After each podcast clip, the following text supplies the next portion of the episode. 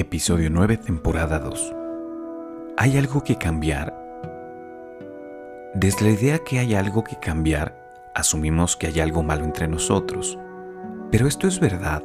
Es decir, ¿qué es eso que hemos considerado que hay malo en nosotros? Y que entonces haremos lo posible para resarcir esa gran falla en nuestra vida y entonces ir buscando opciones y acciones que nos lleven a cambiar esta sensación. ¿No será que hemos crecido pensando que es apremiante, que nos genera intranquilidad, insatisfacción y por momentos angustia?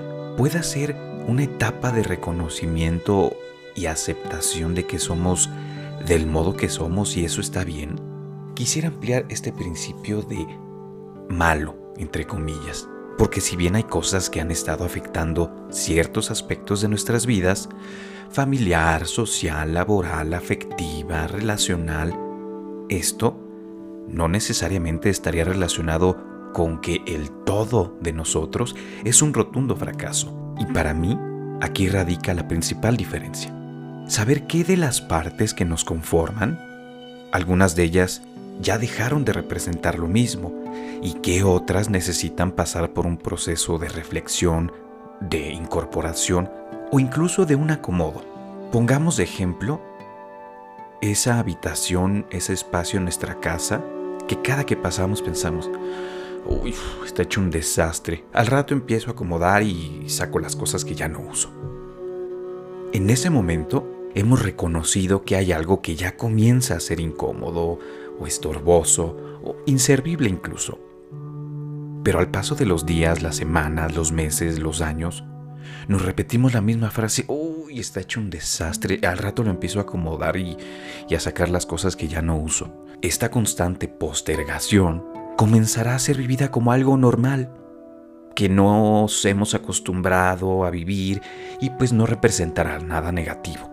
Pero llevemos un poquito más allá a esta reflexión. ¿Qué sucedería en el caso de que ese espacio pueda darnos otro nuevo espacio? Es decir, que en el momento de darle un lugar a un nuevo acomodo, surjan nuevas opciones, nuevas maneras de acomodar, nuevos espacios que antes no vimos, incluso recuperar cosas, objetos, recuerdos que habíamos dejado olvidados y nos permitan entonces retomar aspectos importantes de nuestra vida. Al paso de los años, nos hemos acostumbrado a vivir de un modo. Sí, porque de ese modo somos, no podemos pensar en ser otros frente al mundo. Pensaría en cómo podemos dialogar y negociar lo que somos frente al mundo que habitamos, pero siendo quienes somos.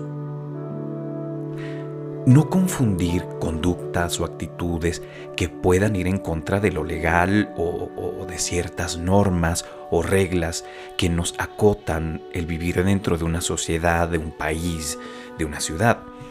Más bien hablo de estos aspectos vinculados a las diferentes maneras de ver, percibir y vivir en un mismo grupo social, equilibrando las diferencias, pero no abandonando lo que cada uno de nosotros somos y a lo que cada uno de nosotros nos gusta o caracteriza.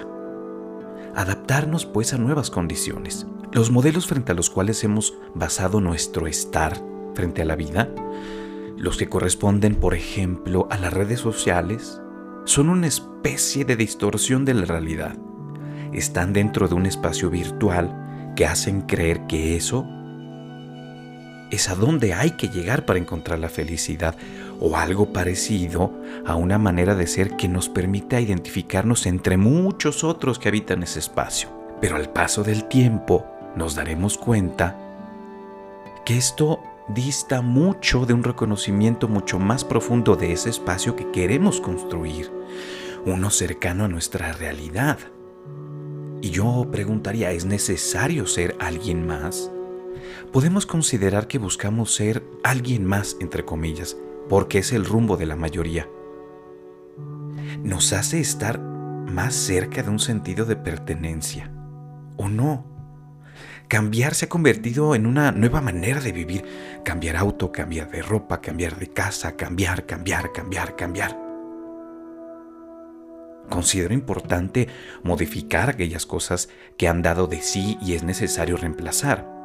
se arruinó nuestro auto y no se puede arreglar. Pensar en las condiciones que tenemos de vida para buscar las posibilidades de cambiarlo por uno que funcione mejor, tal vez no uno nuevo, uno que funcione de un mejor modo. La duda constante que acompaña el crecimiento es poder determinar si el camino que estamos llevando a lo largo de los años es el camino que hemos decidido o deseado. Y si ese camino que hemos decidido o deseado es el adecuado para continuar siendo pertenecientes y adecuados a lo que la misma sociedad o la familia nos ha demandado. Hace algunos días una persona muy querida me escribía diciéndome, ¿podrías hablar de los límites? Y me parece que esta reflexión, la de este capítulo, lo permite, y creo que de eso va la parte del contenido de hoy. ¿Pensamos en cambiar para pertenecer?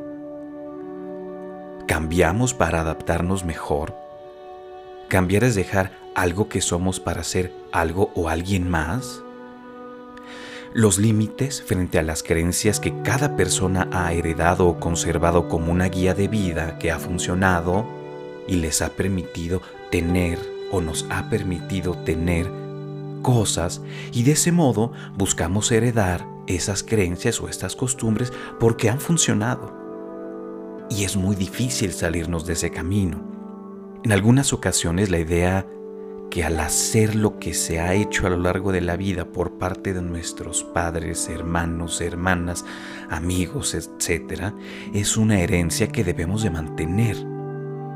Esto puede traernos un nivel de frustración muy alto, porque somos otras personas, atendemos otras necesidades y vivimos las cosas de manera distinta. Los límites entonces pensaría que son aquellos espacios de diferencia que al ser planteados al otro dan la posibilidad de abrir un espacio de diálogo, de comunicación, de negociación de esas diferencias que existen y que algunas de ellas podrían irrumpir en nuestro espacio de intimidad, de respeto, integridad o de salud o desde cualquier aspecto.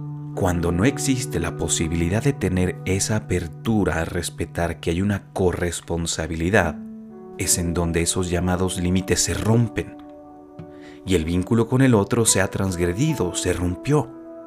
Sostener la relación, aún roto ese vínculo, nos llevaría a un ciclo muy complejo de cerrar y que puede acompañarnos a lugares más agresivos o dañinos. ¿Se han preguntado si alguna de sus relaciones personales ha pasado o están basadas en esta manera de relacionarse? Hay una gran dificultad de poder detenerse frente a la ira, el enojo, la impotencia, la frustración, el miedo, la tristeza, para poder lograr comunicarnos y hacer el mejor esfuerzo por decir lo que pensamos, sentir lo que decimos y vivir lo que deseamos. Pero el intento vale la pena la sensación de poder abrir el espacio a un modo más adaptativo de vivir, del modo que somos, con quienes deseemos, sin duda vale la pena, sin duda vale la pena. Y seguramente y sin duda también, este primer paso a acercarse a un mejor modo de estar será angustiante, será con mucho miedo, será con mucha, mucha incertidumbre de que realmente vaya a pasar algo distinto. Pero nuevamente lo planteo, vale completamente la pena el esfuerzo, las posibilidades de un espacio nuevo, de ese espacio que hemos buscado, que hemos construido o que deseamos crear desde cero, vale completamente la pena. Los límites, cambiar, ser otro, pertenecer, de qué modo estar, de qué modo hablar, lo que siento es adecuado, lo que pienso está bien, y si no me sale, y si no puedo. Esto lo compartimos muchas personas a lo largo de la vida, a lo largo del tiempo, a lo largo de las experiencias. No me atrevería a decir que cambiar es malo. No hablo de lo malo, hablo de lo complejo que implica enfrentar la creación de este nuevo espacio, en donde estemos un poco mejor cada día. A veces nos sentiremos alegres, ansiosos, tristes, temerosos, felices, callados, pero forma parte de este reconocimiento. Me gustaría cerrar este episodio compartiéndoles un poema de Jorge Luis Borges que se llama Lo Perdido. ¿Dónde estará mi vida? La que pudo haber sido y no fue, la venturosa o la de triste horror, esa otra cosa que pudo ser la espada o el escudo y que no fue. ¿Dónde estará el perdido antepasado persa o el noruego? ¿Dónde el azar de no quedarme ciego? ¿Dónde el ancla y el mar? ¿Dónde el olvido de ser quien no soy? ¿Dónde estará la pura noche que al rudo labrador confía el iletrado y laborioso día según lo quiere la literatura? Pienso también en esa compañera que me esperaba y que tal vez me espera Muchas gracias por acompañarme el día de hoy.